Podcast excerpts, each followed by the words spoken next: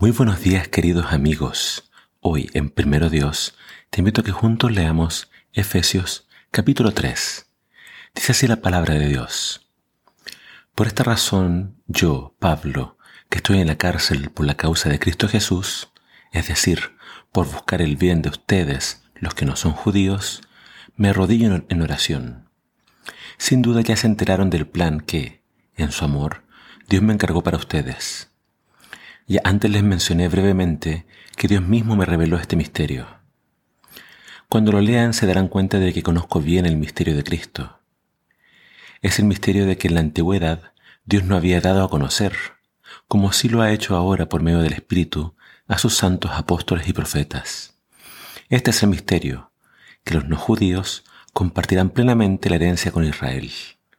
Ambos son miembros del mismo cuerpo y participan de la misma promesa que Dios nos hizo en Cristo Jesús por medio de las buenas nuevas. Por su amor inmerecido, Dios me dio el privilegio de servirle anunciando estas buenas nuevas, con la ayuda eficaz de su poder.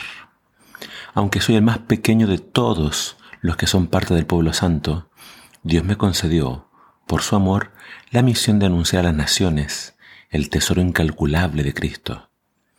Debo hacerles entender a todos que el plan de Dios ya se está cumpliendo. Ese es el plan que desde la eternidad Dios, el creador de todas las cosas, guardaba oculto. Esto es así para que todos los poderes y autoridades en los cielos conozcan ahora la sabiduría de Dios, que se deja ver de tantas formas al observar la iglesia. Es lo que Dios desde la eternidad había planeado hacer por medio de Cristo Jesús, nuestro Señor. Ahora podemos acercarnos con libertad y confianza a Dios, cuando lo hacemos por medio de Cristo y confiando en Él. Por eso les suplico que no se desanimen a causa de mis sufrimientos. Por ustedes sufro y eso debe hacerlos sentirse honrados. Por esto me arrodillo ante el Padre, de quien recibe su nombre toda familia, tanto las que están en el cielo como las que están en la tierra, y le pido que de sus gloriosas riquezas los fortalezca interiormente por medio de su Espíritu.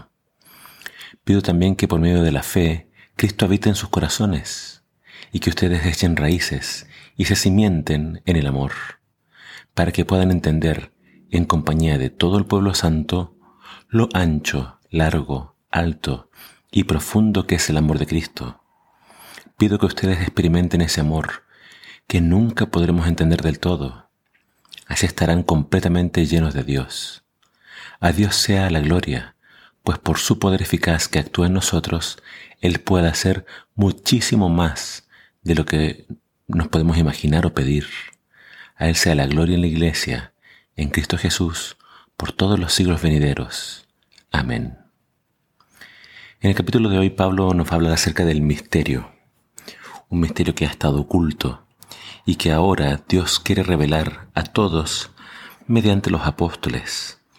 Pablo conoce este misterio, pero él en su humildad nos dice, yo soy el más pequeño para hablar de esto, pero quiero que sepan bien que Dios me lo ha revelado y yo lo conozco bien.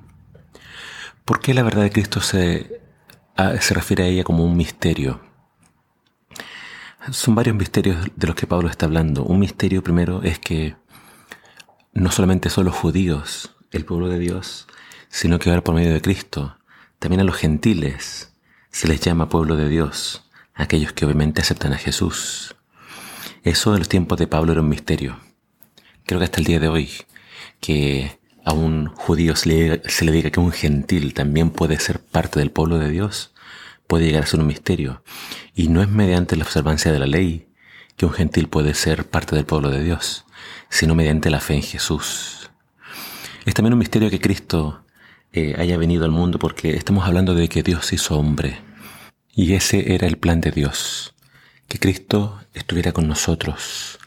Y todas las profecías apuntaban a este gran evento, de que Dios estaría con nosotros, Emanuel, el Hijo de Dios. Y para muchos es algo que no les cabe en la cabeza. Para muchos es una herejía pensar de que Jesús es Dios. Y por eso Pablo nos habla de este misterio, que él comprende bien, porque le ha sido revelado por Dios. Pero si alguien tuviera problemas con entender este concepto, tiene que pedir a Dios sabiduría y revelación para que pueda aceptar esta gran verdad de que Dios se hizo hombre. Pero otra verdad que Pablo apunta en este capítulo y por la cual él está orando es porque él está padeciendo persecuciones. Él mismo está encadenado, él mismo está en, la, en prisión. Y él pide para que la iglesia sea fortalecida en el hombre interior. Es interesante que Pablo no pide que no haya persecución. Es interesante que Pablo no pide de que se quiten los problemas. No. Lo que Pablo pide es que todos seamos fortalecidos para que sea lo que nos toque enfrentar, lo podamos soportar sin perder la fe y confiando siempre en el Señor. Así que yo me uno a la oración de Pablo para que tú seas fortalecido en el hombre interior y para que nunca pierdas tu confianza en el Señor. Que el Señor te bendiga.